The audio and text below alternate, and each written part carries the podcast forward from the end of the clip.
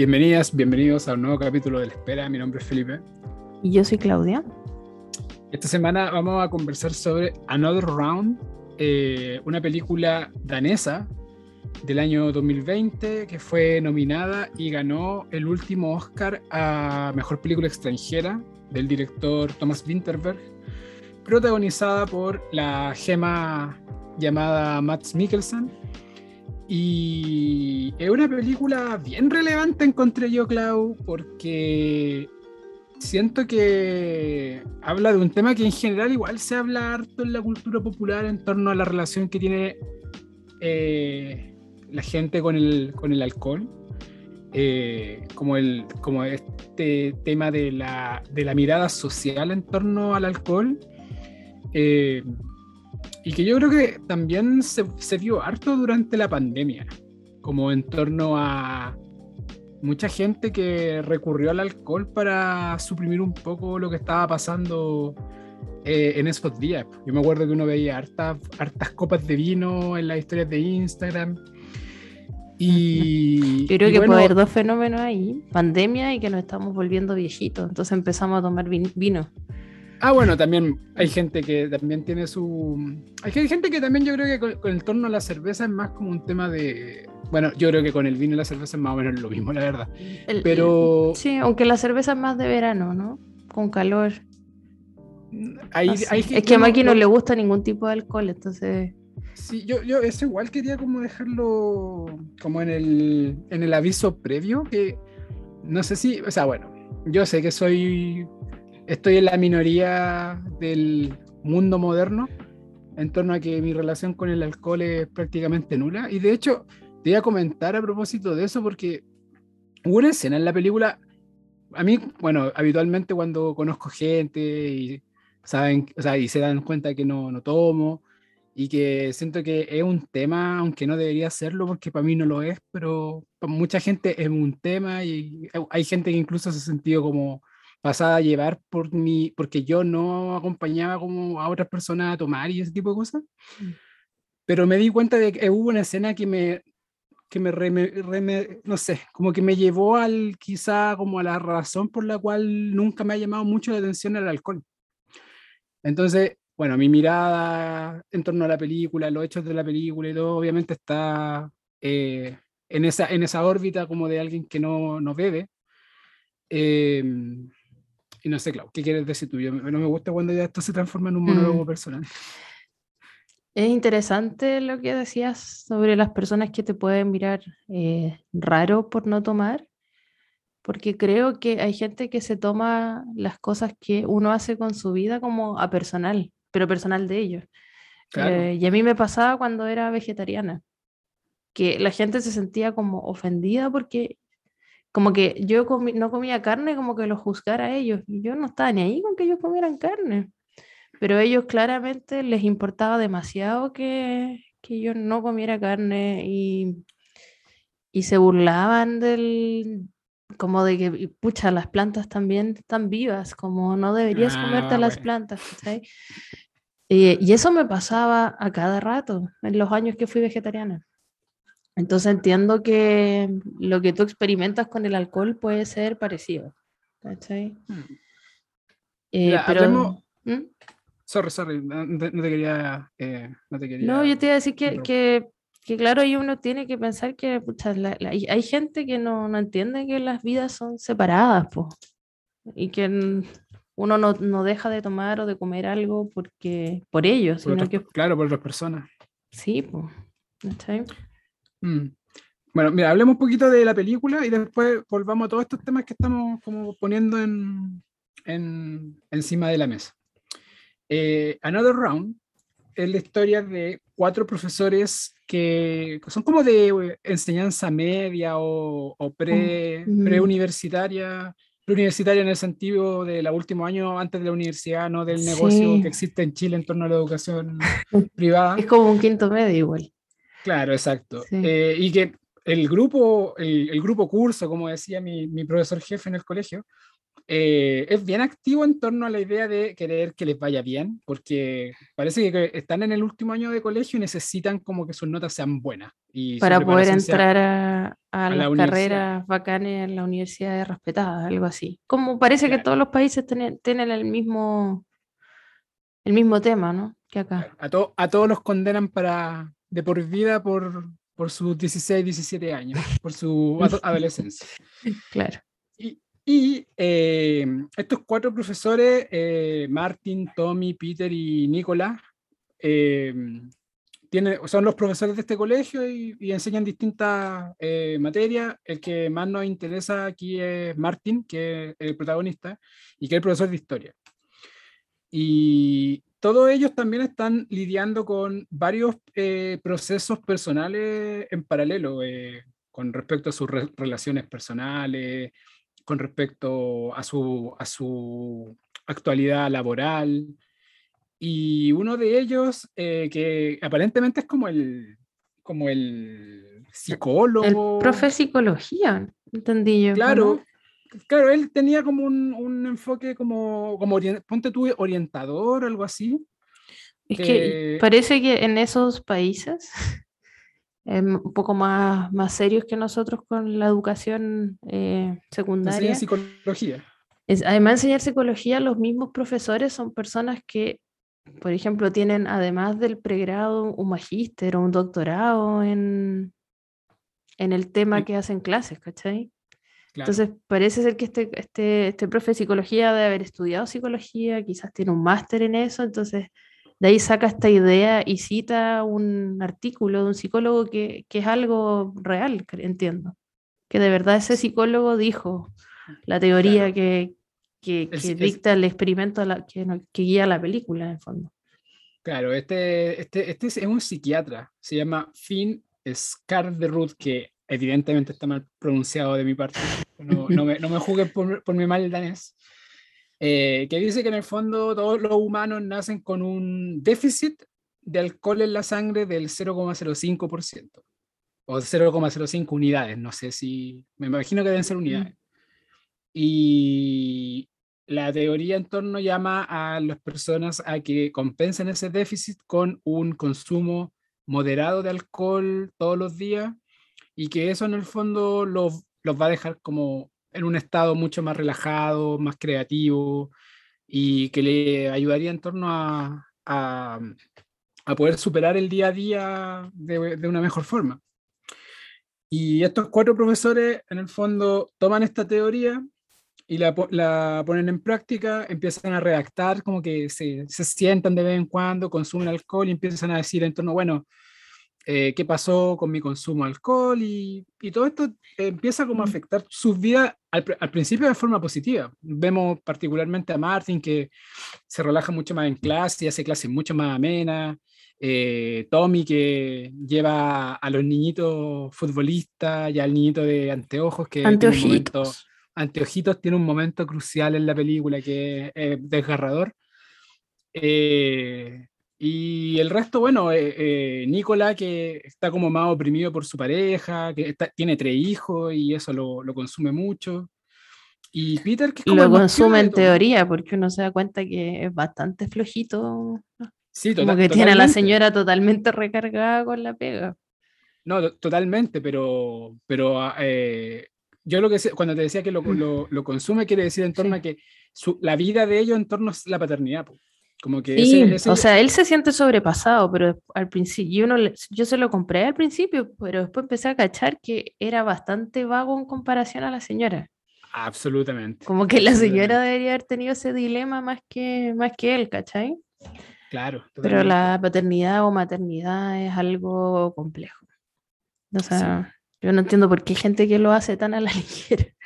Pero eh, te iba a decir, Maki, que es, ah, es importante decir que toman la decisión de hacer esta prueba o experimento en una cena. eh, que están celebrando el cumpleaños de, de Magnus, el, el padre de, de tres niños. Que Nicolás. creo que cumplía 40, ¿no? ¿Nicolás? Nicolás, Nicolás. sí, Magnus el actor, perdón. Nicolás, em, Y, y cumplía creo que 40 años y están como que se juntan a eso y van a un restaurante súper elegante, eh, comiendo caviar y cosas por el estilo. Y, y en ese momento eh, sale el tema de que a Martin le, lo están como, mm, los alumnos lo están cuestionando, encuentran que su clase no, no está en el nivel que ellos necesitan eh, para poder dar un buen examen y entrar a una buena universidad. Están como reclamando por la calidad de la clase historia. Un problema muy escandinavo. No, pero eh, es que en un momento es súper evidente porque como que habla de que Churchill fue parte de la revolución industrial, una cosa así. Y era como evidente de que no estaba, o, no estaba ni ahí, o realmente no podía enseñar. O sea, claramente tenía la cabeza, eh, estaba pasando por una depresión y tenía la cabeza en otro lado porque o sea, hasta yo me acuerdo de que eso no puede ser, ¿cachai? y, pasé, y salí del colegio hace como 20 años. Entonces, y era un tipo que sabía historia, pues estaba como en piloto automático. Ese es el punto, como que ya de haber llevado tantos años haciendo esa clase, que ya ni pensaba lo que decía, y ya no le ponía todo el ánimo necesario. Pero es interesante ver que acá los cabros como que le piden a sus papás que vayan al colegio como a reclamar por la calidad de la clase. Em, que no, yo es algo que acá no, no, no, sé si he visto alguna, alguna vez, ¿cachai? Quizás en los colegios ultracuicos puede ser, pero en un colegio promedio de Chile no, no sucede. Como que uno agradece que tiene profe historia, ¿cachai? y, que te pasa algo en materia. Em, entonces este, este Martin, Martin estaba fuertemente cuestionado y estaba triste y se notaba que en sus casas la vida también andaba mal, como que no se pescaba con la señora, la señora enfermera hacía turnos, nunca se veían. Eh, eso es súper relevante porque Martin trabajaba de día y la señora trabajaba de noche. Entonces, literal, que lo único que compartían era como la cena, porque ella se iba yendo para el trabajo y, y él estaba en el fondo no sé, pues, cerrando su jornada laboral. O sea, cerrando su jornada. Mm. Y después, no, y después sabremos que también mucho del desapego que tenían ambos tenía un motivo. Había algo detrás también de eso. Y, claro, no había ninguna mirada cariñosa. Cuando Martín lo, lo cuestionan, él, creo que después llega a la casa, ve, ve, a la señora como muy brevemente y le pregunta como soy fome, algo así me he vuelto como aburrido con los años. Y no sé, pues yo dije, voy a decir, no, amor. Como, solo estáis más viejos. Pero que, como que lo dudó ella. Como que lo, empezó a pensar. Nunca, no, le, no sé si hay algo cultural, pero acá uno no reaccionaría así a esa pregunta. No, pues te apañáis. Sí, pero es, es raro cómo reaccionaba la señora. Eh, ese matrimonio estaba pasando por algo mal y probablemente hace mucho tiempo, como que se está marchitando. Y, y, nos vamos dando cuenta que todos tienen problemas, como decías tú. Nicolás tenía, tenía tres niños muy chicos y no dormía bien y sentía que no, como que su vida giraba en torno a eso. Trataba de hacer como un resumen de su vida, como tengo dinero, tengo una esposa guapa, Em, no sé, enumeró como cosas materiales, como que debiese estar bien para sus 40 años, pero claramente no, no era feliz. El profe de educación física tampoco, que vivía como con su perrito. Oh, perrito era bacán. Era como un Rocky, ¿no? Sí, era viejito y necesitaba ayuda para ir al baño. Era un viejito. Sí. El otro, del otro no sabíamos tanto, ¿no? Del profe de música. El profe de música era el más piola de todos. Como que aparentemente estaba como soltero y ahora estaba recién conociendo a una profe como paralela. Como que ese era su rollo, pero en verdad no es del, es del que menos nos enfocamos en la película. De los otros tres hay mucho más foco. Mm. Bueno, y ahí empieza este experimento, como con el alcohol y y ver cómo reaccionan primero este, cero, este 5% de alcohol. Yo no, sé bien Creo que cómo, se mide. Mm. Claro, es- eso, es lo- eso es lo que yo también me, me cuestionaba si esto tenía que ver con un porcentaje de alcohol en la sangre o son algún tipo de unidad que No medía esto, estos como sensores. Es que ahí es donde uno no, no cacha, porque, por ejemplo, yo me acuerdo, no sé, en juntas en las que he estado, que el conductor designado se toma, no sé, una copa y dice, listo, hasta aquí, este, este- con esto, aquí yo cierro porque hasta aquí me marca el alcohol, Mm. eh, alcoholímetro, creo que se llama. El- no sé, el, No el- sé. e- el dispositivo para medir el alcohol. Y, y la gente que conduce lo tiene como súper como eh, interiorizado el- la medición, po. ¿Cómo, cómo se... Sí, cómo Y, se si- y siento que sería tan fácil que no tomaran nomás y van a manejar. Ridículos. Como que mucho más fácil no tomar. Es que Exacto. el otro día busqué y creo que para, no sé, que una cerveza desaparezca de tu cuerpo tienen que pasar como 10 horas. ¿Cachai? El, el- el efecto alcohólico. Sí, para que no sea detectable, ponte tú en un alcotest. ¿Cachai? Ah, ya. dale. como que no te marque. eh, leí eso, no sé, ponte tú una copa de vino o cosas con más grados de alcohol. Y no sé cómo esto se mide, pero yo digo 5% porque cuando tenéis decimales lo podéis leer como porcentaje, ¿cachai? Pero no sé sobre qué cosa. Como que es el 100%. Bueno, Una, una cebolla en escabeche. como tu cuerpo es completamente alcohol, solo alcohol, no tienes sangre. Como que el Eh, eh, alcohol... eh, Eres una porque- remolacha. Eres una Eres remolacha, no sé. Bueno, si alguien sabe, porque claramente no lo googleamos y fuimos flojos, Sí, nos puede contar. La, la cosa es que parten con ese 5% y, y están como ese estado cuando yo era adolescente le decían estar happy, como cuando estáis feliz, como tomando un poquito de alcohol, pero todavía no estás eh, ebria. Em, pero de a poco lo que pasa con cualquier, em, con cualquier estupefaciente que te produce adicción, empiezan a subir la dosis y van subiendo y subiendo hasta que llegan a un punto en que Martin está claramente borracho, eh, caminando por el colegio, tropezándose. Como que es muy difícil que alguien no se dé cuenta que esa persona está borracha.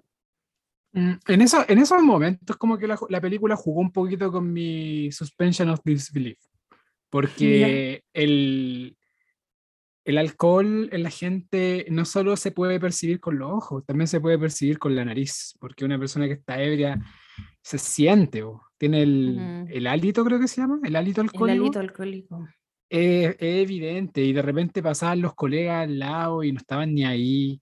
Y es como que, no sé, no- yo me acuerdo en el colegio que alguna vez tuve algún compañero que tomó en el colegio, chucha, y todo el mundo se había dado cuenta que, que había alcohol ahí, pues, ¿cachai? Mm. Y, y, y en el caso de estos tipos que estaban evidentemente, porque al principio, como tú decías, cuando ya iban, como en el la segunda vez que habían subido la, la dosis, todavía eran personas funcionales, pues funcionaban y qué sé yo, eh, podían pasar piola, pero después ya no podéis pasar piola, eh, uno por, por la forma en la cual caminan, por la forma en la cual se expresan, pero después por un tema de, de aspecto físico y, y de olor, sobre Mm. todo. Creo que veí- los veía tomar harto vodka, que siempre hay gente que dice que el vodka no tiene olor, pero sí tiene olor el vodka. Pero también tenían sus petaquitas de whisky. Mm. O sea, digo, no tiene el olor del pisco, ponte tú, que no los Ah, se- sí, de pues, cerca y como que dice, oh, como olor a borrachera. Creo que el pisco y el ron son como los más, eh, como que, no sé, como que más te dejan como en Mm. evidencia, creo, no lo sé. Soy súper ignorante en este tema. ¿Por qué estamos Muy, hablando de esta muy. película? Nosotros. Sí, no somos Eh, lo más Porque yo, yo bebo alcohol, pero súper poco, entonces tampoco. Estoy como que en pandemia empecé a beber algo de vino, pero soy de esas personas que se toma una copa y ya está. Gente, Em, gente que les da besito a las copas. Como soy de esas que bebe súper lento, que no le alcanzan ni a hacer el, el refill. Y todos ya se tomaron como la botella y yo ahí estoy todavía con mi primera copa. copa. Em, pero sí, pues estaban ahí, le hacen a todo, whisky, vino en la casa. Eh. Martin pareciera que se está llevando mejor con los hijos, que están interactuando más. eh, tiene este como viaje a acampar con la familia, vuelve a tener vida sexual con su señora, que al parecer no ocurría hace mucho tiempo. Em, y se nota que Martin la ama, es, como, pero tiene una pena dentro, está súper deprimido y también su mismo amigo en, en, esta escena inicial en un momento le dicen como, antes todos te admirábamos, tú estabas ahí como a punto de, de tener un puesto en la universidad, como que se hubiese ido a trabajar como docente universitario, investigador, pero no lo había hecho y ahí dice, no, no lo hice porque los hijos estaban muy pequeños. Entonces seguía haciendo clases en el colegio. Eh, entonces ahí yo, bueno, yo cachaba las diferencias de sistema, porque acá un, profe de colegio es difícil que pase como el mundo docente universitario, son como carriles separados. Y debe mm. tener que ver con las formaciones diferentes también que hay allá. Y, y estaba ahora apagado, pues ya no era esa persona que ellos admiraban por su inteligencia, por su trabajo, que antes bailaba, era una persona que estaba como en un piloto automático y que algunos pueden decir que tenía una crisis de, de los 40, pero yo personalmente creo que muchos tenemos esas crisis a cualquier edad o constantemente, como quién soy, hacia dónde voy, eh, porque la vida no puede ser como solo pagar las cuentas, hay que, hay que tener un goce en, en la vida, ¿cachai? Y yo creo que Martin se, se, cuestiona esas cosas. Mm. Porque está ahí como parado haciendo lo mismo, eh, pero sin disfrutar, ni, ni, disfrutar la vida en, su casa con su familia, ni disfrutarlo, disfrutar su trabajo. Sí. Yo, creo que, yo creo que también eso lleva a conversar en torno al, al por qué, ¿cachai? O al por qué al final ellos deciden recurrir al alcohol como para, porque al final del día lo ocupan como casi un, un antidepresivo, como que todos se ven como en un estado como súper apagado de sus vidas y dicen como, bueno, tratemos de ponerle un poquito de, de alegría a nuestra vida, pues como, como eh, recurrir al, al alcohol en torno a, a, a, que supla algo que falta en la vida. Y, eso de hecho Ah, perdón, dale Maggie, de ahí lo digo. No, no, lo que te iba a decir es que en el fondo igual eh, tiene que ver con, con también lo que te conversaba al principio en torno al, al, rol que tuvo el alcohol en la pandemia, al menos dentro de la gente que yo podía ver eh, y que yo tampoco sigo gente que es como muy bebedora, o sea, no, no creo tener eh, como cercanos que beban tanto, eh, pero también tiene que ver en torno como a esto de, de, de, superar frustraciones, pues yo creo que también igual es relevante hablar de esto en, en septiembre, porque Chile es un país donde yo siento que todos como que, bueno, no sé si todos, pero mucha gente durante las fiestas patrias como que se da licencia a cosas que no, lo hace, que no hace durante el resto del año o quizá lo hace con menos, con menos intensidad. Eh, intensidad, pero para el 18 es como, hay como un chip libre en torno a hagámonos mierda, ¿cachai? Como destruyamos, como que siento que hay mucha gente que, que asocia el 18 como a una excusa social para quedar raja, ¿cachai? Y, mm y ahí te salen los terremotos, los, eh, pues no sé, la chicha. Eh, hay un aquí hay un montón de, alcoholes que, que, son como eh, inherentes a, las fiestas patrias nacionales que siento que no se da en, en, en otra época y que también yo creo y no que se da en muchos países que la fiesta nacional sea esto. Como que en muchos países como que el día nacional es casi cualquier día, nomás que puede que sea feriado, pero pasan un par de aviones como formando los colores de la bandera y sería, ¿eh? como que no, no es un, un sinónimo de hacerse mierda tomando y comiendo. Mira, alguna vez alguien me lo explicó, te, te, mentiría si me acuerdo quién fue que me lo explicó, pero me hizo mucho sentido. Ay, ya creo que ya me acordé que fue una amiga, que me dijo que en el fondo eh, Chile es un país donde escasean eh, los carnavales. Como mm. que hay mm. carnavales en el norte y son, no son tan festivos en como que en Arica y la fiesta de la tirana, ¿cachai? Mm. Eh, pero Chile en, en, cierto sentido, y puede tratar de eh, explicarlo de muchas, por muchas razones, pero es una sociedad súper apagada y súper tosca y, y triste como en cuanto a, su, a sus festividades, ¿cachai?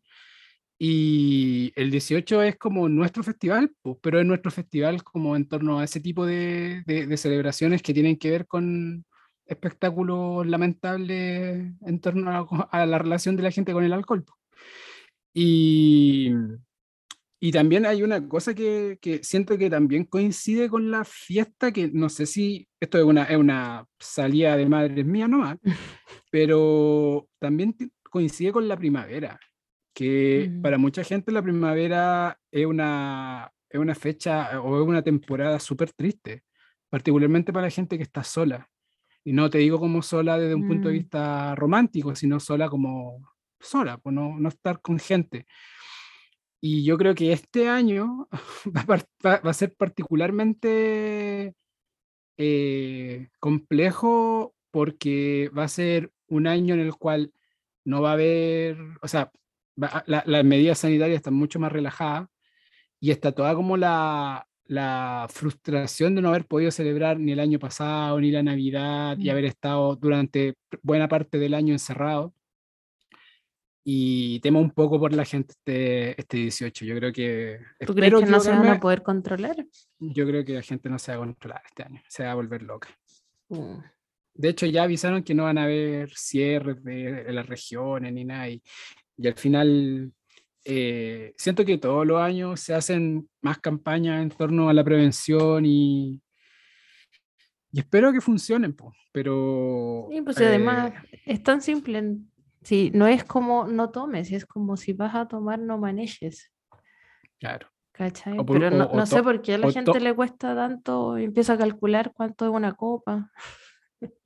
No, yo creo que más allá del tema, bueno, evidentemente manejar curado es una estupidez. O, caminar eh, curado, que te pero, pero yo digo, yo digo, bueno, eso lo, eso lo dice alguien, de nuevo, vuelvo a decirlo, alguien que no tiene relación con el alcohol, pero yo digo, cuando ya haces algo que se supone disfrutas, porque evidentemente si, si tomáis, lo disfrutáis, por algo lo estáis haciendo, eh, pero cuando ya ese, ese, eso pasa del, del, estándar como de pasarlo bien y ya te pone en peligro a ti o pone en peligro a tu gente o, o tú, te, o tú puedes ser peligro para otras personas, esos son como límites que la gente debería como saber, pues como hasta aquí llego, ¿cachai? Como así como saben cuánto pueden tomar antes de manejar y que no les va a marcar en la maquinita, yo creo que también pueden hacer un ejercicio personal de decir, bueno, hasta cierto punto yo puedo hasta cierto punto yo dejo de funcionar y hasta ahí llego, ¿cachai? Mm.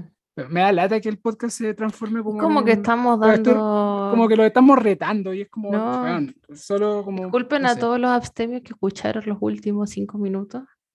no era por ustedes. Claro, no, claro no, no, quiero quedar como que esto es como una mirada como no sé, mm. de, superioridad ni nada en absoluto. Es que en teoría las cosas que decir la gente deberían de saberlas, pues, pero si uno ve las estadísticas, la práctica claramente no es lo que la gente hace. Pues. Ni siquiera para el 18, si tú pones las noticias cualquier día, siempre son como accidentes de personas que iban borrachas. Cualquier día del año. Entonces, no sé qué pasa ahí por la cabeza de la gente. Pues. Pero, uno ha escuchado gente que dice cosas como curado manejo mejor y es como, por favor, no, ¿cómo tan Larry? Po? ¿Cómo se te ocurre decir esa cuestión? Pensar esa cuestión. Bueno, volvamos a la película, Mikey, antes de que sí, volvamos a la película con la moralina. Claro, dejemos la moralina detrás porque yo creo que también esto, esto se puede también como poner en torno a la relación que tiene la gente como con mucho tipo de cosas que, que lo, les da como una satisfacción en torno a como al poder lidiar con el, con el fracaso, porque hay un personaje como bien chiquitito en la película que es uno de los estudiantes, que como que está en esta como previa a la mm. PSU o algo así, no sé, o prueba de transición, no sé cómo se llama. Tenían como exámenes finales orales en ese, como de cuarto medio. Claro, entonces él tenía mucha presión de que le fuera bien para poder optar a una buena carrera. Y uno, el profesor, el, profesor de psicología o de psiquiatría, eh, le ofrece alcohol para poder calmarlo un poco y él en el fondo, en, en uno de los, en, en, la prueba, habla en torno a, a, a un autor que, hablan, que habla sobre el tema de la relación que tiene la gente con, con la idea de fracasar como el fracaso, como, como el fracaso es como este fantasma que nos ronda todo mm. y que siento que al final es como el gran como villano de la película, pues, en torno a que ninguno de los ninguno de nuestros eh, protagonistas ni, ni, incluso este chico que es muy secundario eh, tiene una buena relación con la idea de fracasar, pues.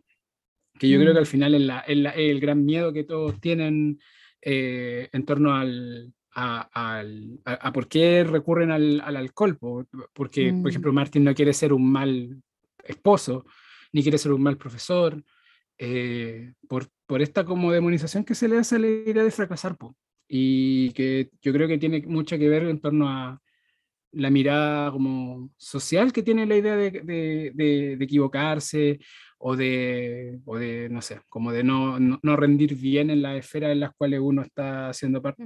Y ese alumno había reprobado el año anterior, entonces su, su, ansiedad estaba disparada. Y mi ansiedad estaba disparada cuando el profesor le dice, toma alcohol. Como, ¿por qué le estás diciendo eso a tu alumno? Como, no puedes decirle eso, te van a demandar si te pillan. O sea, por lo bajo por lo bajo, lo van a echar. Quizás qué cosa más, no, no con las legislaciones danesas, pero estaba mal en tantos niveles que le dijese, dijese eso a un menor de edad, además. O sea, como que uno en la U, si se lo dijese a un alumno, ya estaría mal, pero en el colegio.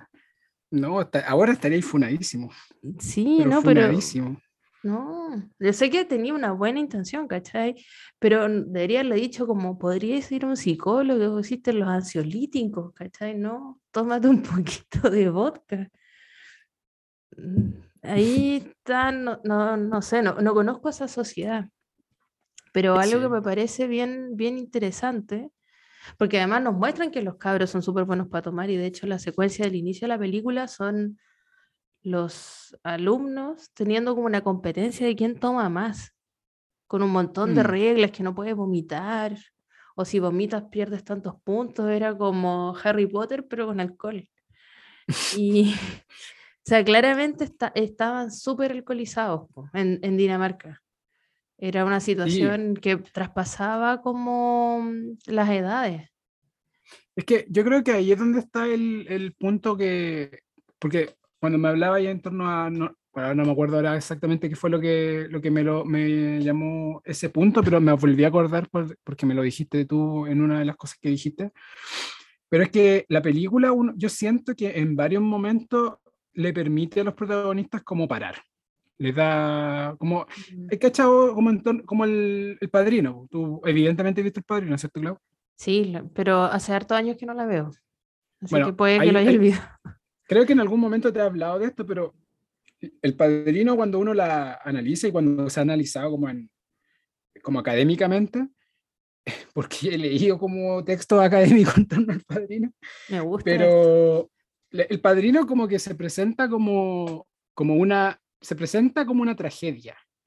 Como que la caída, eh, de, de, la familia, es como una tragedia, ¿cachai? Como que pone, le lo pone como en un papel de, de no sé, como los héroes eh, caídos, ¿cachai? Cuando tú analizáis lo que es el padrino, el padrino es una, una familia de delincuentes que está siendo, eh, no sé, superada por otros delincuentes nomás, ¿cachai? Y cuando tú te ponías a analizar eso, tú decís, bueno, en todo momento la familia podría haber dicho, ¿sabes qué? Nosotros paramos y listo, nos vamos, ¿cachai? Dejamos, esto, dejamos la vida criminal y no sé, nos vamos a una praderita o volvemos a Sicilia, a, Vivir, a vivir felices y comer eh, pastas exquisitas, ¿cachai? Mm. Eh, pero no lo hacen, ¿cachai? Y yo creo que el, esta película le da muchas oportunidades, particularmente a Martin, de decir basta. La primera es cuando cuando va como a la, a la último, como el último gran eh, conteo como de efecto, y Martin dice, bueno, aquí yo paro. y cinco minutos después está, métele eh, tomando. Si le sirven un trago que era súper fuerte, ¿no? Sí, pues uno que era, era como, todos los componentes eran alcohólicos, era como, no había nada que suavizara, sino que todo era alcohol, era un vasito como redondito y con muchas cosas, era muy bonito, era muy lindo. Sí, lo, Y y lo prepararon con mucha dedicación. Totalmente. Po, Y después van, a- van al supermercado, se sacan la chucha, botan botella. Y hay una secuencia súper bonita en que están como todos bailando en la casa. Están tan relajados que están como todos bailando. Claro. Pero eso, con, me acordé de eso en torno a lo que tú decías y con respecto como a lo social que es el alcohol en la vida de ellos y en la vida nue- nuestra, ¿cachai? Y por eso ahí vuelvo un poco como a mi experiencia, como, como alguien que no, no toma. Pero es, es extraño no, que, que el alcohol no sea parte de tu vida, ¿cachai? Porque el alcohol es Mm. parte como socialmente, es como un poco, es como que está en todos lados, eh, de una u otra forma. Y yo creo que ahí es donde la gente como que se, se, se- se- Y es legal. claro, bueno, Puedo salir y tengo una botillería en la esquina. total. No, pero o sea, bueno, es súper fácil. Aunque ahora yo- piden el carnet a todos. Yo me acuerdo, me acuerdo cuando había eh, restricción de las cosas que podíais comprar en la pandemia y la gente se volvió loca, de como, bueno, y no nos van a dejar comprar alcohol, porque las botillerías estaban cerradas, pero los supermercados estaban abiertos y se podía comprar alcohol. Y cuando dijeron, no, ya no van a poder comprar alcohol en la botillería, y quedó la zorra, demoraron dos días en parar la media, dos, no menos. Mm. Al, al día siguiente dijeron, no, no, sí van a poder comprar alcohol, tranquilo. Si todos sabíamos que la movida estaba en, en prohibir, prohibir el alcohol, eh, a menos que tuvierais pase de movilidad y todos se vacunaban. Totalmente. Sí, o sea, Martin pudo parar, pero por otro lado, o sea, él, él parte estando con una depresión y quizás él toma el alcohol en, en vez de hacerse un tratamiento psicológico y psiquiátrico eh, para evaluar su vida y, y- y pensar cómo seguir, des- tomar decisiones con respecto a su vida familiar y laboral. Pero lo cierto es que estos amigos antes del alcohol no conversaban mucho. Era como cuando te topáis con alguien en la calle y le preguntáis cómo estáis, bien, sí, tú también, ah, ya, como juntémonos algún día, nunca te juntáis. Como esta, esta conversación como trivial y cordial, pero no hablaban de, de lo que les pasaba, no se contaban bien em, que tenían esa vida miserable, ¿cachai? Y el alcohol hizo como romper ese hielo y que empezaran a hablar de verdad y, se, y, y- y fuesen como amigos hermanables. Sin el alcohol no habían llegado a eso. Yo no digo que el alcohol tiene que ser lo que los una necesariamente. Puede ser el cine, puede ser cualquier cosa. Yo creo que acá el, El el- fútbol. puede ser el fútbol, puede ser cualqui- cualquier cosa. sí. El, el punto es que hay algo que los une, que rompe ese hielo y que los hace hacer como familia, como tan cercanos que es como que son familia y se quieren y se preocupan. Eh, por eso para mí esta película no es sobre alcohol. ¿Cachai? El alcohol es una excusa para hablarnos sobre otras cosas. eh, que puede ser el miedo al fracaso, como decías tú. Eh, yo creo que también tiene mucho que ver con cómo nos, ol- nos olvidamos muchas veces de que la vida hay que disfrutarla y que no puede ser todo trabajar, mantener la casa, comprarte cosas.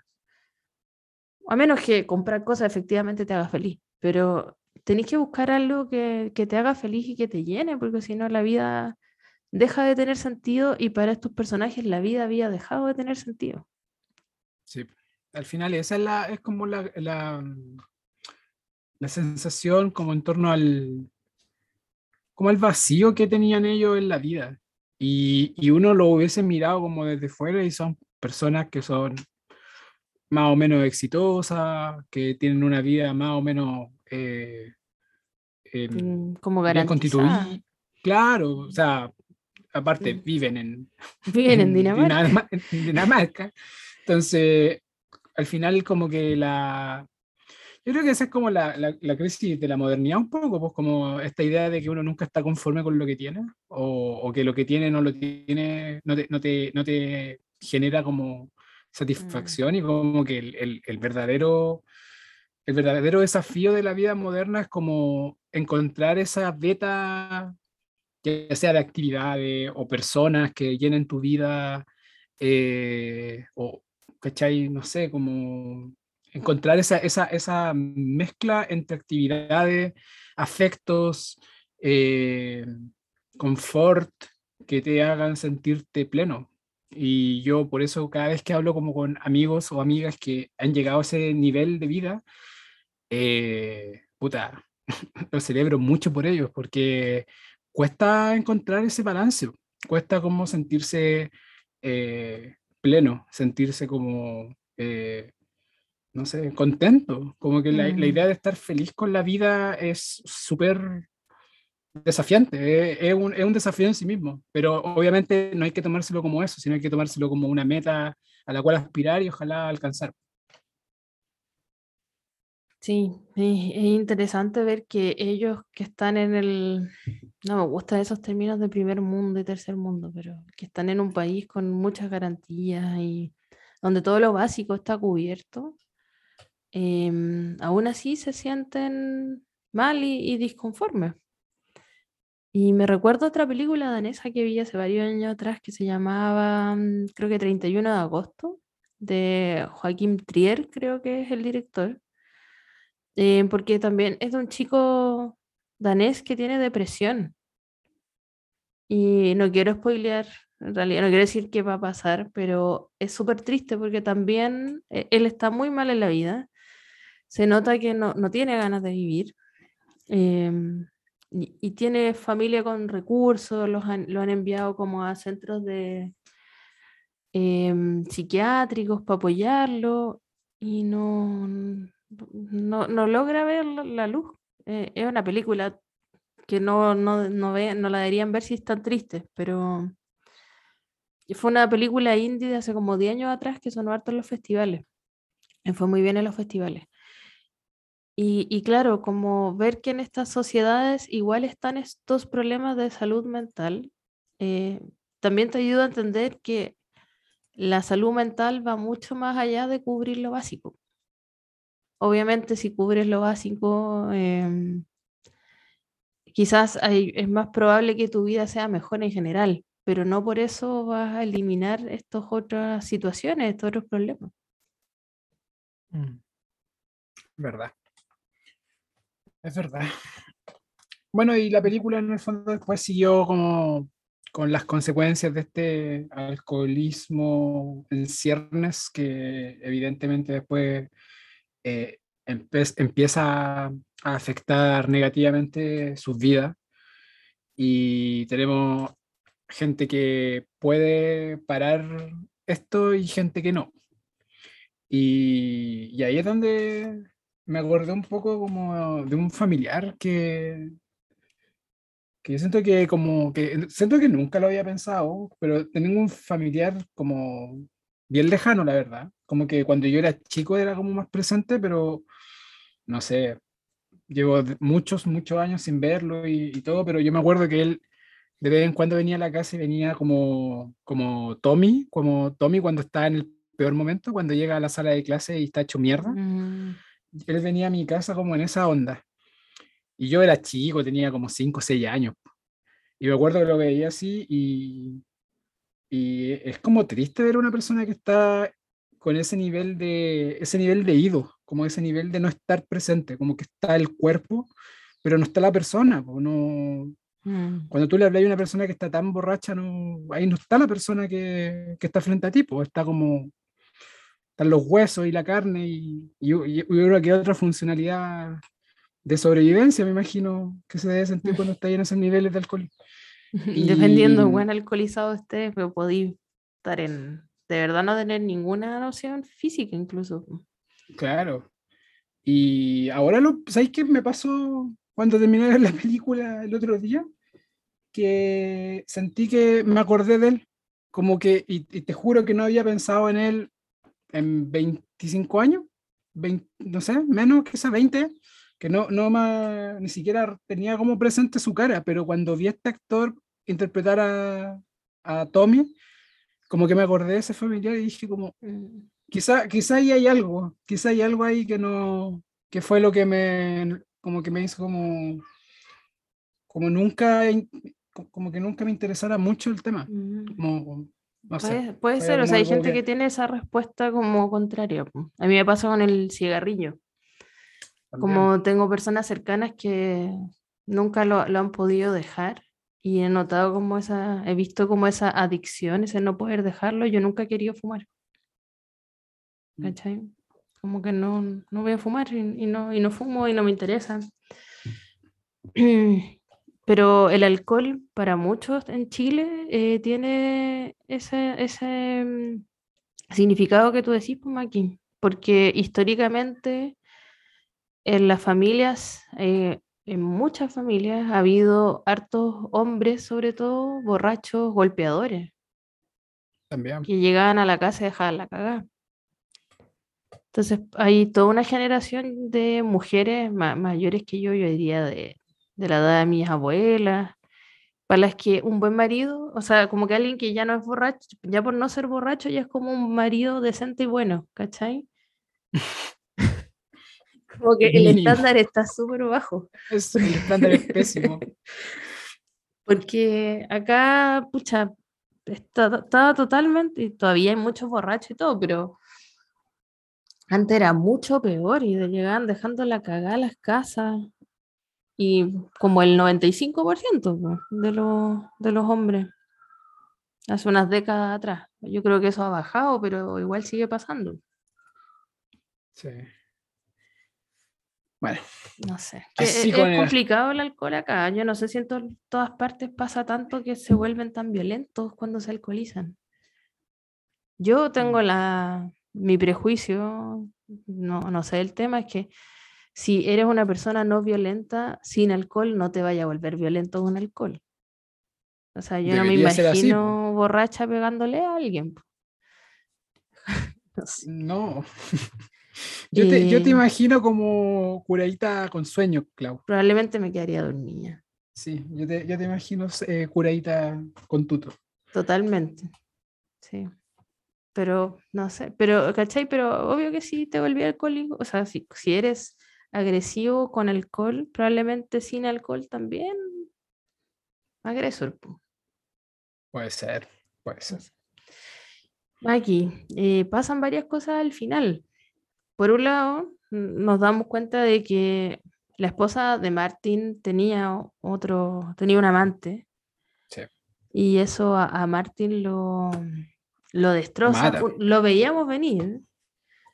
Se notaba que la señora podía tener a alguien más. Y ella le dice, yo no te esperé.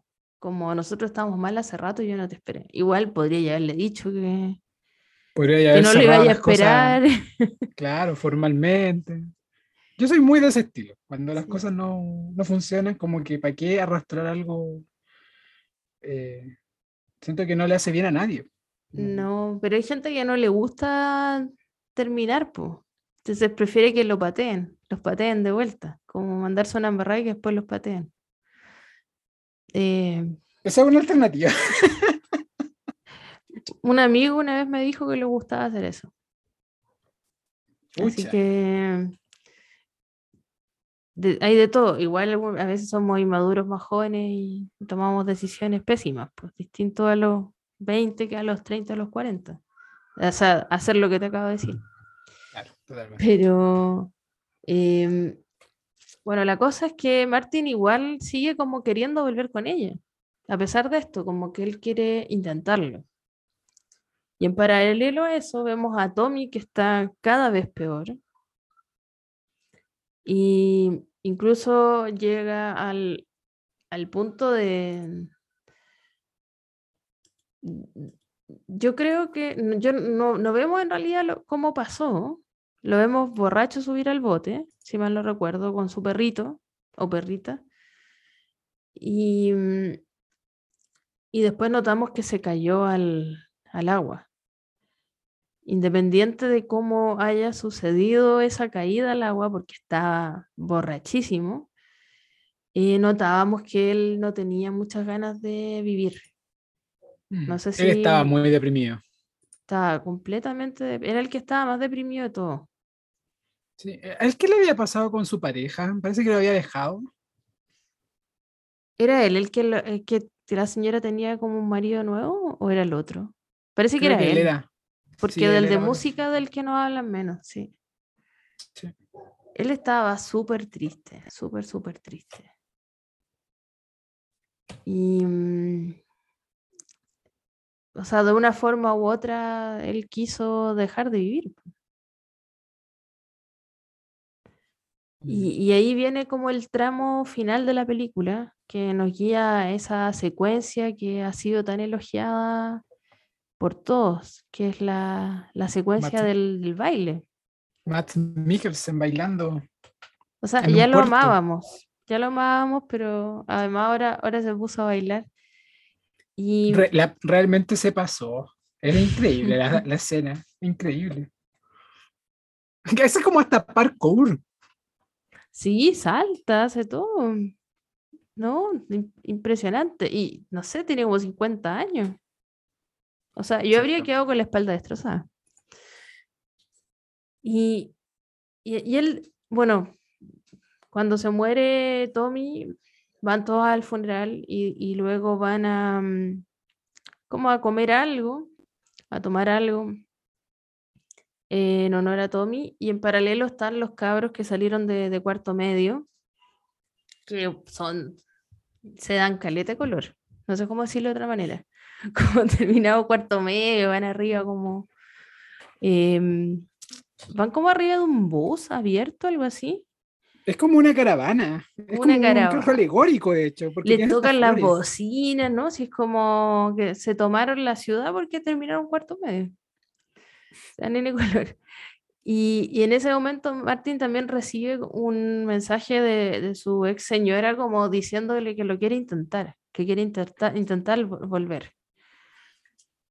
Y está con todas estas sensaciones mezcladas, él, pues, entre la pena por la muerte de su amigo, que le era súper cercano, que lo iba a ver seguido a, la casa. De hecho, hay una oportunidad que está súper borracho y le hace comida, le limpia la cocina. Em, de verdad eran cercanos y lo quería mucho. Y por otro lado, la felicidad de que la señora quiere volver. Y ahí es cuando se pone como a, a bailar, em, que, que es como algo que se me ocurre que le sale de las entrañas, ¿o no? Como, como esto es la vida y hay que disfrutarla y tiene cosas tristes y tiene cosas bellas y bueno, y este es como todo el paquete. Claro, es como- que igual también eh, el contrapunto de estos cabros que están como celebrando como el inicio de sus vidas como propias, como salir del colegio, esta idea de que cuando uno entra a la universidad empieza a valerse por sí mismo, idea tan, tan cuestionable. Que además en- Y- en- creo que en, en esos países suele pasar que ya a los 18 te vas de la casa. Claro, eh, o te vas a otra ciudad, es como lo que Mm. pasa con los gringos también, porque es muy difícil que te quedes estudiando en la ciudad donde, donde creciste. Y hay como becas para que tú eh, arriendes un departamento mientras estudias, ¿cachai? En estos Claro. países de Europa que no pasa en Estados Unidos. Claro. Sí. Y, pero el contrapunto que yo te hablaba era que Martin y, y el resto estaba con, con el traje negro de haber asistido recién a un funeral. Y cuando lo veis bailar, también te acordáis como, bueno, hace horas estaba ahí como llevando el cajón. Y, y claro, pues está esta idea como que en el fondo están celebrando como la vida, pues la vida es lo bueno y lo malo, eh, como esta idea de que, de que uno también pierde en el camino y ellos perdieron un amigo. Y en un Mm. momento como que se miran cuando estaban como sentados, como estaban tomando cerveza y dicen, ¿qué haría Tommy en este momento? Y se van al Mm. restaurante a comer rico, Mm. Como a, a seguir tomando. Y como a- en el fondo me imagino que, que recordarlo de forma positiva. Y Eso, y esos ritos son necesarios, como ahora que te escuchaba, me, me recordó cuando murió mi abuelito. después de ir al cementerio, mi, abuelo fue bombero y, y era uno de esos bomberos como famosos en su bomba porque había sido un fundador de la bomba. Entonces le hicieron como un funeral así bien, bien estridente y pomposo. Y de vuelta del cementerio nos llevaron los bomberos a, a la bomba y nos dieron almuerzo a como a toda la familia. Y ya era tarde, eran como las 4 de la tarde, entonces teníamos mucha hambre. Nos dieron unos fideos con salsa, dieron algunos discursos. Y todos esos ritos son com- como para celebrar a la persona que ya se fue, son súper necesarios. Como to- toda esa gente que está como ahí viviendo con la pena, Mm. como que hay que celebrar también al, al muerto, de alguna, de alguna manera, ¿cachai? Sí. Siento, siento que hay algunas, no sé si religiones, pero hay culturas que tienen esa como idea de que el funeral no es solo ir a llorar al- a la persona que se perdió, sino también como celebrar los momentos, como compartir eh, como las cosas que te hacen, que, que- que- que viviste con la persona, como hay mucho discurso y mucha historia. Siento que, bueno, yo en, yo en verdad he tenido muy pocos funerales de gente cercana, muy, muy, muy poco. Y siento que en general esas conversaciones se dan en torno como más en lo íntimo. Siento Mm, que quizá tenemos como una, bueno, no sé, no, no quiero como generalizar, pero al menos en mi círculo tiene que ver con algo mucho más íntimo en torno como esta como idea de celebrar la vida, porque eh, claro, la pena, los primeros días la gente no, tiene- no está pero ni ahí con celebrar la vida, sino que está como achacada por la persona que perdió. po. Con Pero suerte tenés claridad para pensar en algo. Totalmente, yo la única vez que tuve como un funeral fuerte, que fue el de mi tata, yo no me acuerdo, yo, yo hablé ese día y ni siquiera me acuerdo qué hice, con eso te digo todo. Pero hay Mm. gente que en el fondo eh, tiene como esa concepción más como eh, disfrutar y agradecer de que la persona pasó por tu vida. Y yo creo que esa reflexión, al menos en mi caso, es como que se vino a dar como a las, no sé, dos semanas, una cosa así. Pero me acuerdo que he visto como que hay lugares en los cuales como que la gente se junta como a comer rico y hablar de la persona que falleció como en, en la buena onda, así como... Los gringos Y- hacen eso, ¿no? Como que tienen una especie de recepción y tienen Claro, mucha pero, comida. pero, no, pero no sé exactamente, porque eh, los gringos, hay un montón Hay de muchos gringos. Hay, hay claro. muchos tipos de gringos, entonces Sí. creo que son más como los gringos como los judíos, pero no sé cuáles tipos de judíos, ¿cachai? Sí. Acá como yo- que en general somos católicos nomás. O sea, pues, yo no soy católica, pero de tradición católica. claro, este país es de como ese rito, eh, cristiana. Eh, el final es como feliz, es hermosa la secuencia, pero uno igual tiene este gustito medio tristono, ¿no? Sí, Por lo no, y a mí todavía me, me- como que todavía sentía de que estaban volviendo, como que sentía que los otros tres como que se habían como chantado o habían parado un poco y fallece Tommy y vuelven, ¿cachai? Y, y no sé Mm. si, bueno, no sé, a mí, a mí me dio un poquito como eso de, recayeron como con el, como con el alcohol, pero también cuando veía el final decís como, bueno, dale, hay que darles también el momento, pues si estaban todos súper tristes. pues. Pero después terminan como en un, en un, en un tono mucho más alegre. pues. Y también celebrando como estos cabros. Y ahí es donde te digo que en el fondo el alcohol es tan omnipresente desde que son chicos. po. Eh, Ahí no tienen ni 17 años, deben tener, Mm. 17. 17 deben tener. Y ya están haciendo 18. como ritos en torno al alcohol, pues, y después te acordáis también de los tu- de tus ritos, pues no sé, los carretes, o en Mm. la U, no, bueno, nosotros que, que estudiamos en la universidad que estudiamos, el, el tradicional paseo Cartagua, ¿cachai? Yo no iba a nada de esas cosas y me alejaba de, de todo lo... O sea, yo iba a ir a uno, pero en el, el primero. Pero en el bus iban tomando y los buses no partían mucho, ya estaban como todos borrachos y el bus no había partido. Y dije, oh, qué paja, voy a estar como con puros borrachos y me bajé. Y no fui. Tú tomaste una buena decisión, Clau, yo no me bajé y lo Mm. pasé súper mal, me aburrí caleta. Es que somos un par de nerds, pues, Maki. Como Sí, que somos unos- unos no, nerds. no pegábamos mucho ahí. No. Bueno, Eh, quizás algunas cosas que decir además de, de la trama específica de la película es que Thomas Winterberg es un director danés famoso por ser parte de Dogma 95. ¿Cachai ese movimiento, Maki? no, no lo cacho. Dogma 95 fue una especie de movimiento fílmico vanguardista em, que firmó eh, Lars von Trier y Thomas Winterberg. Ya. Y lo que ellos querían, y que fue en el año 95, por eso el número, y lo que ellos buscaban era volver como al, quizás podríamos llamarlo el corazón del cine, como a lo esencial del cine y mm, alejarse un poco de estas grandes producciones de Hollywood, volviendo a un cine más de autor, sin tanto, sin efecto especial, sin usar una iluminación que no fuera la luz natural.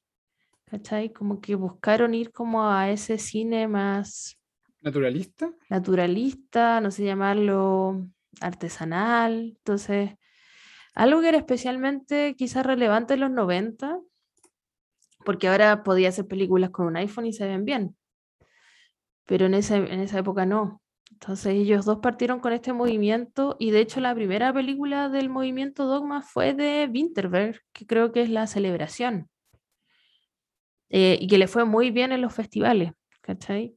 Y después eh, Lars von Trier hizo Los Idiotas y otros directores también se eh, hicieron películas que son parte de este movimiento y de hecho están enumeradas, ¿cachai? Dogma 1 es La Celebración, Dogma 2 es Los Idiotas. em, está también Italiano para principiantes, que es Dogma 12, y así sucesivamente. Y todavía hay películas que de repente dicen como esto es parte de Dogma por cómo fue, eh, por, cómo fue creada la película. ¿cachai? Como por el tipo de, de no, en este caso, de la ausencia de escenografía, usan como casas de verdad, luz natural. em, y por eso son los dos como muy conocidos en quizás la historia más reciente del cine, ¿cachai? Por haber creado Dogma. Y Winterberg también es bien famoso por una película que hizo el 2012 que se llamaba La Casa, con La Casa con Z, The Hunt, que también está protagonizada por Matt Mikkelsen y que trata sobre un profesor que es acusado de abuso. Sí, Pero- he leído, he leído Mm. que esa es una de las mejores películas de la década pasada. Creo Es que una increíble. excelente, excelente película y también se luce Matt Mikkelsen. Y en este caso es un profesor, pero un profesor como de kinder, ¿cachai? Esto es una, acus- eh, una acusación de, de abuso, pero por una niña que debe haber tenido cuatro o cinco años. Chucha. Em, y la película todo el rato juega con que uno, uno no sabe si pasó o no pasó, ¿cachai? Es súper, es una película muy, muy inteligente, eh, interesante y, y que cuenta con la suerte de tener a Matt Mikkelsen en el, como protagonista, que yo también lo veía ahora entre copas y, y solo verlo te transmite demasiado. Yo, yo sentía su depresión, sentía su pena, sentía su alegría. Mm. De verdad es que- una joya verlo actuar. Esa película fue contemporánea a la serie de Hannibal, que también era el protagonista. Mikkelsen, y ahí Mikkelsen estaba, pero en la cresta de la ola, como que todo el mundo decía como, por favor, traigan a este tipo a Hollywood. Y ahí saltó a Star Wars porque estuvo en Rock One, que es el papá, película. de, el papá de Gene Erso, Ujú. y después fue un villano en Marvel, no me acuerdo en cuál, eh, creo que en Doctor Strange. Pero ahí saltó a Hollywood. en- Fue villano en, en James Bond también, po, en una de Pero las ese Bond. fue, ese fue su primer como, bueno, no sé si su primer, pero ese fue el primer rol donde lo conoció como, eh, no sé, los gringos, que fue como el 2005, por ahí, Mm. 2006.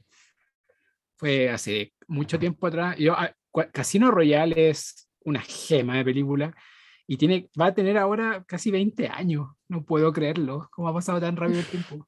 Es demasiado. Estamos, estamos viejitos cuando ya podéis como contar 20 años de algo que viviste.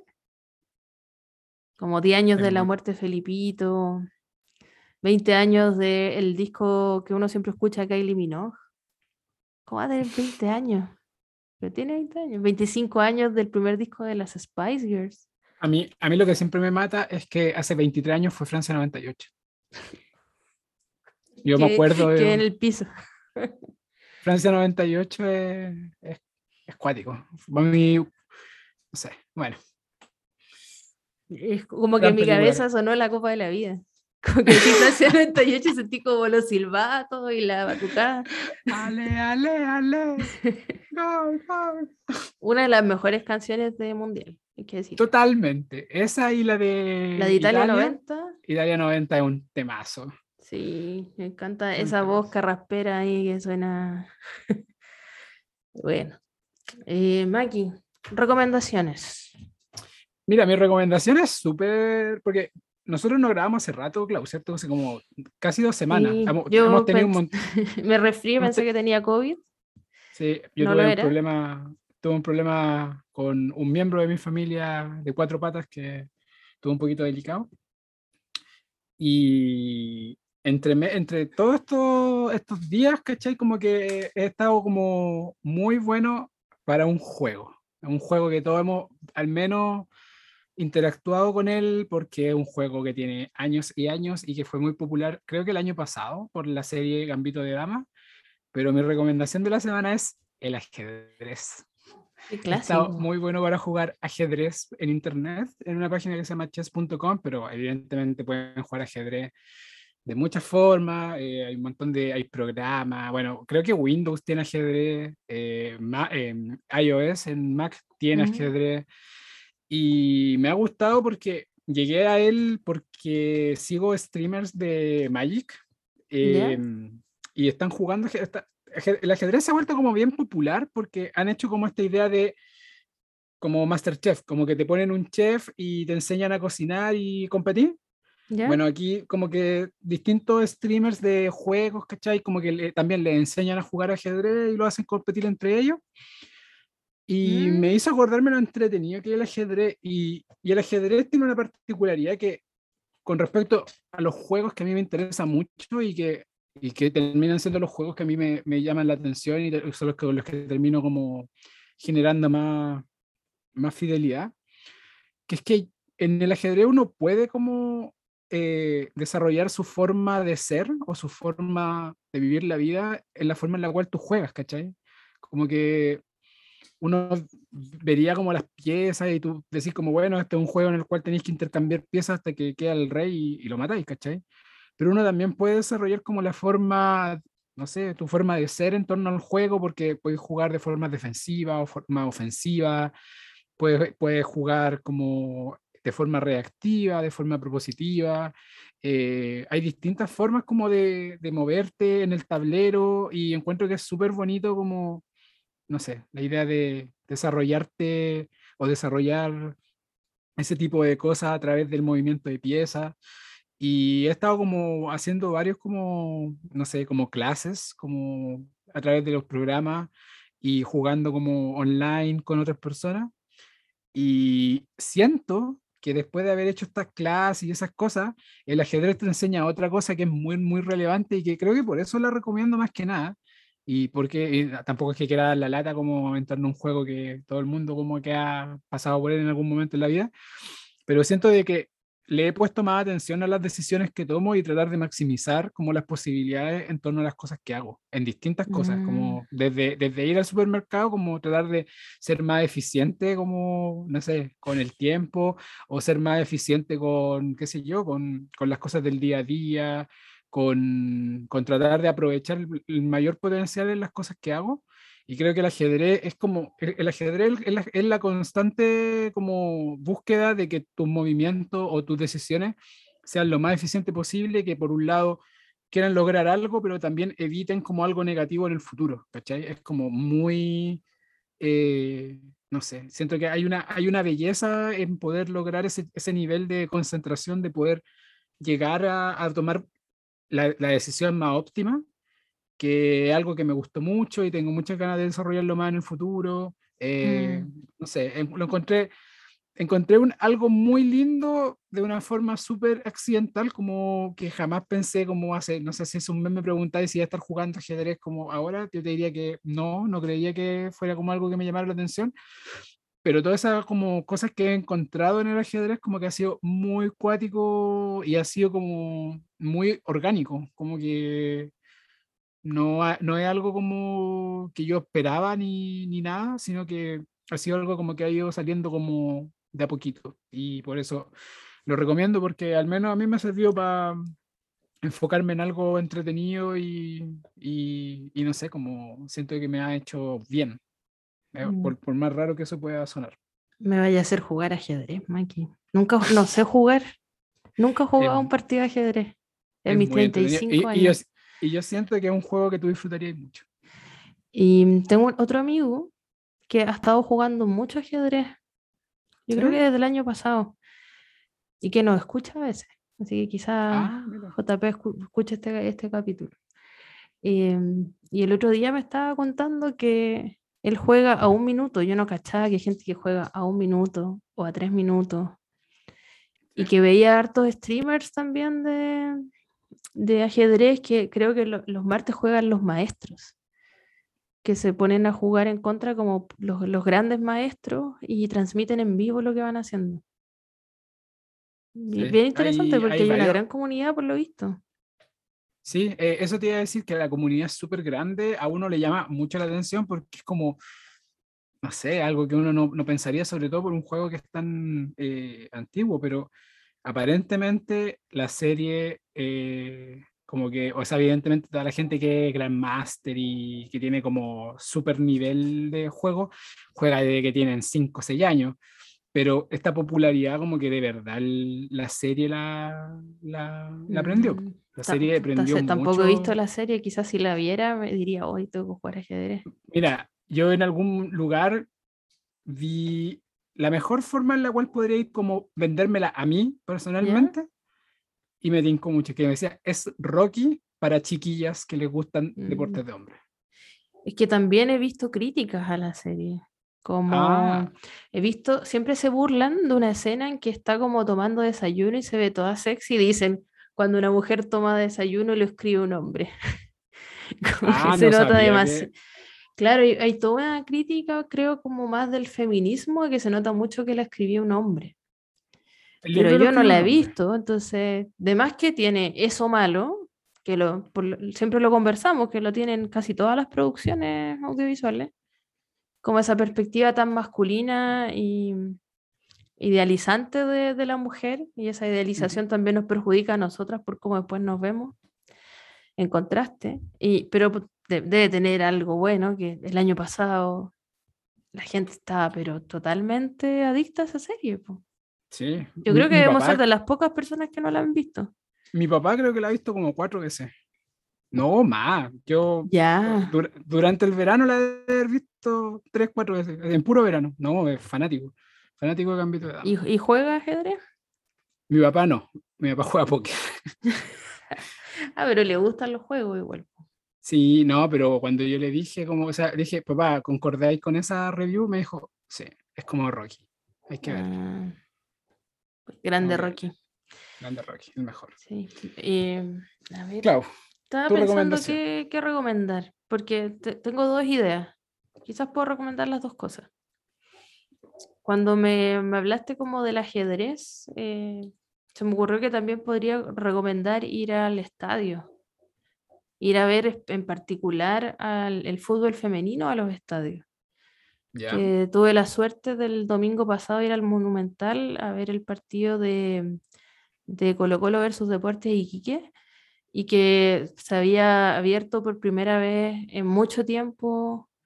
O sea, creo que la cancha principal nunca había abierto con público para un partido de fútbol femenino. Puede ser de Colo Colo. Y mm, abrieron Océano, habíamos por lo menos mil personas ahí cantándole al, equipo que además logró ganar el partido, lo ganó 6-0. Y fue súper entretenido ir a ver de nuevo fútbol en vivo. Yo no había ido desde, no sé si febrero o marzo del 2020 que no iba al estadio. Pero además la emoción de ir a ver a las chicas jugar. Pues, o sea, yo creo que para mi generación, a muchas nos gusta el fútbol, muchas jugamos fútbol pero nunca imaginamos que íbamos a poder ir a ver un, partido al, estadio, a ver a las chiquillas jugar. era impensado. O sea, yo cuando estaba en el colegio, ni siquiera había equipo de fútbol femenino. En la U recién pude jugar en un equipo. Y, y tampoco había, no, uno no conoce, era difícil encontrar chiquillas que jugaran. Después nos dimos cuenta que éramos muchas, pero no nos conocíamos necesariamente en esa época. Y ahora se masificado harto esta generación que es un poco más chica que yo, que tienen por ahí veintitantos, treinta años, ha logrado eh, estar jugando con contrato. Solo en algunos equipos en la liga chilena todavía, pero hay varias chiquillas con contratos, otras han, podido irse. Está el ejemplo de Tiane Endler. En em, Chile los dos clubes que tienen contrato son el Chago y Colo Colo, ¿cierto? También hay chiquillas con contrato en la U. Ah, ya que son, en realidad son los tres equipos más fuertes en este momento, que, donde están casi o todas las seleccionadas eh, nacionales que de este momento que juegan en Chile están en esos tres equipos. Salen todas de ahí. Y, mm, y tampoco tienen contratos millonarios, pero, pero antes, pucha, hay, equipos todavía que prestan el nombre nomás, en, el caso del fútbol femenino. no les pasa nada en algún lugar vi como, parece que fue, bueno, no quiero tirarlo al, no, ya no, voy a decir el nombre, pero en un equipo de la quinta región que aparentemente como que les daban un sándwich y un jugo y, y les pasaban los uniformes y los tenían que traer como lavados, de vuelta, así como les prestaban los uniformes y tenían que traerlos lavados de la casa. A mí en la U me lavaban el, uniforme de fútbol. teníamos a alguien que nos pasaba las calcetas del uniforme, después se las llevaba para lavarlas. De la U, no, Qué, indecencia, ¿eh? ¿Cómo los clubes no hacen algo más y están defendiendo los colores del club? Sí, creo que el que, bueno, te voy a decir que al tiro cuál fue el club, pero eh, Johnny Herrera estaba funando al equipo. Ah, ya. Es que hay otro equipo de la quinta región que está como en las mismas. Ah, de hecho, Wanders ahora se va a segunda, creo tiene cinco puntos y ya pasó la primera. No, no, no, pero en, femenino. Está, están, están ah, la, está para la cagada en femenino y en masculino, Wanda. está, pero sí, o sea, el, el, caso del masculino, uno lo ve todos los días y lo escucha en la radio de que no, y mucho rato tuvo como dos puntos. Era una cuestión impresionante. Ganaron su primer partido el otro día a la calera. Ayer, ayer. Sí, antes tenían solo dos empates y en una. ¿Cuántas fechas van del campeonato? ¿Como 20? Van 19, 19 fechas, creo, mm. o 20, claro. Sí. Entonces, eh, de verdad que para mi generación es un sueño eh, poder ir al estadio y, ver fútbol femenino y pagar una entrada para ver a, a, las mujeres jugar. Mm. Y, y viene el público a Karen Araya y se acercaban niños chicos con la camiseta del Colo a pedirle fotos y que le autografiaran la camiseta del Colo, porque jugó en el Colo y de hecho ganó la Libertadores. Eh, y ver ese reconocimiento, ver a la gente sacándose fotos de los niños chicos, eh, eh, hombres, mujeres, de todo, como muy fervorosos por, por el equipo. Eh, de verdad yo estuve a punto de, yo, o, lloré mientras veía a los niños emocionados con Karen Araya. No. Que, que haya esos referentes, súper bonito, como que vaya más allá del, del género incluso. De verdad, cuando yo era chica no tenía idea de ninguna mujer que jugara a la pelota.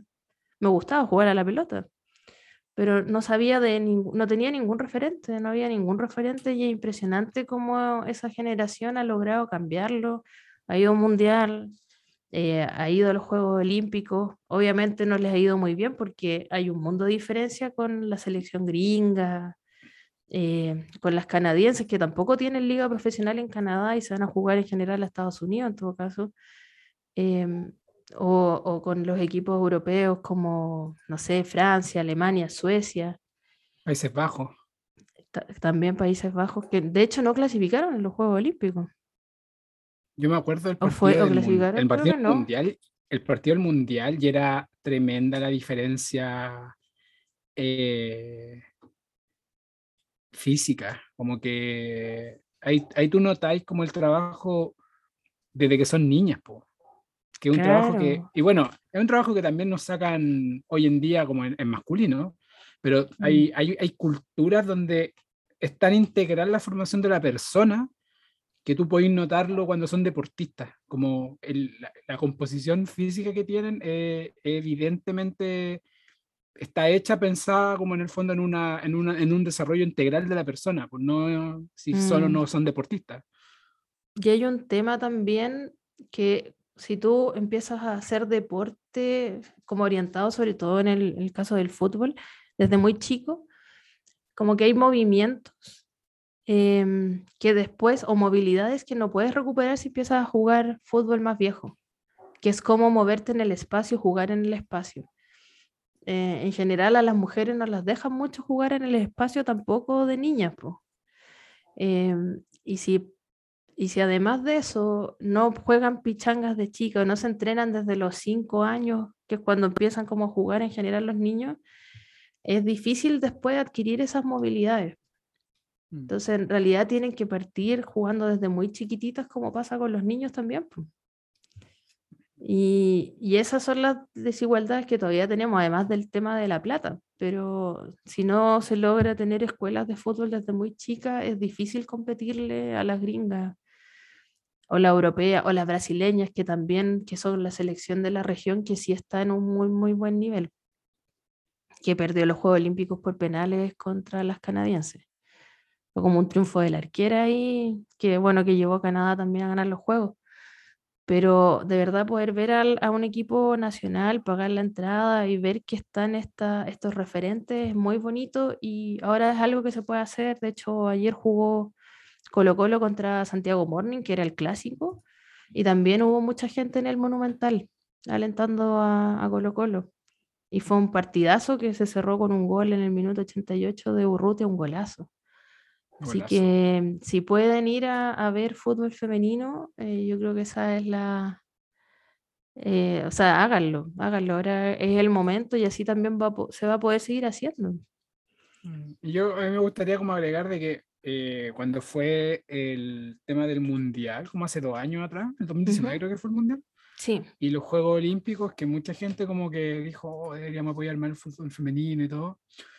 La forma de apoyarlo, lamentablemente, es con la billetera, con que haya interés, con que se vean los partidos. Yo sabía, yo tenía entendido de que cuando pasaron por televisión abierta, creo que en el, en el 7 creo que daban los partidos, le iba súper bien en rating. mm, Y mm, esa es la forma en la cual se va a ayudar a que se profesionalice más la actividad, es que haya interés comercial en torno a ellos. Pues ahora último han habido harto, harto, em, harta publicidad con eh, algunas jugadoras. Eh, creo que Volkswagen tiene una campaña con Suelen Galás, si y no con la. Karen Araya también. Y con Karen Araña, con Karen Araña también. Pero Sí. esa es la forma. eh, y también decir que, bueno, eh, uno, uno lo dice porque es colocolino, pero es bueno también de que Colo Colo al menos como que ponga el mismo nivel. Por ejemplo, ahora las conferencias de prensa va un jugador masculino y una jugadora femenina y se le entrevista en la misma conferencia de prensa, en el Monumental, la Copa Libertadores del 91 hasta el mismo nivel de la Copa Libertadores femenina que se logró en el 2012, si no me equivoco Creo que en el 2012, sí. y están al mismo nivel. Y, y cuando, no sé, se presentan las camisetas también, como que hay, hay un foco en, en presentar a los equipos en, en un, en un paralelo, ¿cachai? Y siento que eso es bueno también de que, de que se, se, se avance hacia ese nivel de, de igualdad, Mm, básicamente. O sea, ideal, lo ideal sería también avanzar también a una igualdad salarial y todo ese tipo de cosas que, que son como más de fondo, pero es bueno que se estén Sí. dando esos pasos iniciales. Sí, ojalá, ojalá que sigan los clubes haciendo eso. Hay varios que todavía no, no han hecho mucho, por ejemplo, Católica, que, que siempre se vanagloria por su gestión en el equipo masculino, a las chicas las ha tenido súper votadas. Em, entonces, ahí hay un trato demasiado desigual. Y en la mayoría de los clubes pa- pasa eso. Yo creo que Santi- Santiago Morning es como el club donde es al revés porque las chiquillas son estrellas. Es como, por eso el triunfo de ayer de Colo Colo era tan importante, porque era como ganarle al Real Madrid, ¿cachai? Eh, son puras estrellas las que tiene el Santiago Morning, Tiene por seleccionado, básicamente. casi puras seleccionadas. Muchas más que Colo Colo. La U también en este momento tiene varias seleccionadas, como que han armado mejor equipo. Lo que, lo que entiendo yo es que Colo Colo también trae mucha seleccionada extranjera. Ahí, ayer creo que estaba la arquera colombiana y había una defensa venezolana también. Yo he visto, he visto de que Colo Colo en su momento como que, no sé por qué hubo como, bueno ya, pero ya está- estamos hablando. muy es un podcast de fútbol. Vamos a ponerlo en el título, como adicciones y fútbol femenino. Sí. Ya, Pero, pero, eso- pero cuando ganó la Libertadores creo que estaba Vanini también, que es Ah, una de las seleccionadas argentinas más Sí, importantes po. de su historia. Vanini era estrella antes de llegar. po. Vanini Sí. era la Messi y Argentina, po, y la trajo Colo Colo. Y ahí ganaron la Libertadores con Cristian Endler. Con en el Edler, arco. con Karen Araya, con Carla Guerrero. Tremendo equipo. Creo que Natalie Quesada también estaba ahí. Puede que haya estado, sí. Porque hace poco se fue, pues. Sí, pues ella era como histórica. Ella es como la Gonzalo Sí, Fierro de es que Colo estuvo también en el Mundial Juvenil que fue en Chile, pues. Estaba en esa Sí, selección con Ender también. Ahí. em, pura estrella. Por este. Qué lindo el fútbol, Maki. Algún día vamos a ir a un partido, Clau, Sí. de Colo Colo Fem. Así que esa es la recomendación, muy a la pasada, porque ya hemos hablado mucho rato. Mencionar que hay otra película que también usa el alcohol para hablar de otras cosas y que alguna vez la comentamos hace años atrás, Maki, que es Si- Sideways o Entre Copas, Ah, peliculón. Que puede ser un buen combo para, para ver con otra ronda, porque tam- también te quiere hablar de otros temas y tiene grandes diálogos como el de Virginia Madsen cuando habla del vino que está vivo, ¿te acordáis? Esa, esa escena a mí me hizo querer en algún momento incursionar en el vino. Esa pura escena. Esa escena es Sí. increíble. Es maravillosa. Y, y el otro día estaba viendo Spider-Man 3 y caché que el villano básicamente había sido villano en Spider-Man porque se había hecho muy famoso siendo este amigo mujeriego de Sideways. ¿Cachai? Ese hombre de arena era el actor Sí, de sí. Sideways. Tomás, no sé cuánto se llama.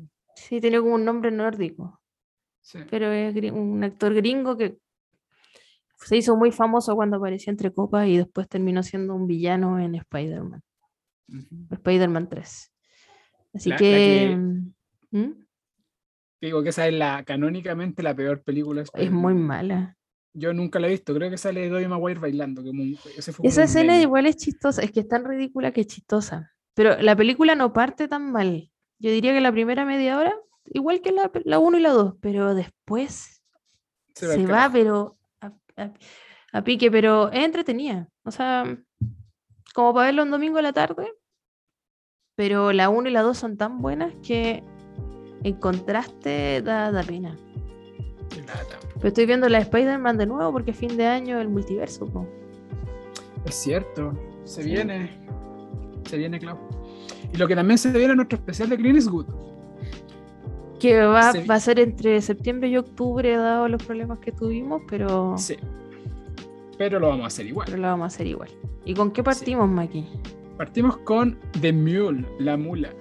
Mm, Según yo, la última película como que hizo, que, dio, que dio que hablar de Clint Eastwood. Que Como la mejor de las últimas películas. yo diría que es la mejor de los últimos. Sí, es la mejor de los últimos mínimo cinco. Yo me atrevería a decir de los últimos Sí, yo 10 creo años que de los últimos cinco. Mm. Sí, porque tenía American Sniper, pero a mí particularmente me parece bien. bien, Yo bien no, no la, no quise ver. Es, es- bueno, tuviste la guagua. Es que por eso como que ya perdí todo interés. No, no, no, no es una buena película, la verdad. Yo diría que La Mula debe ser la última película de, de Clint Eastwood que me hizo llorar. Sí, es una película. Vamos a conversar harto esa película, Clau. Es muy política. Es muy política. Me encantan las películas políticas. Así que vamos a hablar de La Mula, de Clint Eastwood. Así que con eso les invitamos a seguir con nuestro podcast durante este mes y obviamente lo que queda de año haber podcast. Ahí vamos a ir armando una lista interesante de películas para que vayamos viendo entre todos. Así que gracias por escucharnos, que estén muy bien y nos escuchan en un próximo episodio.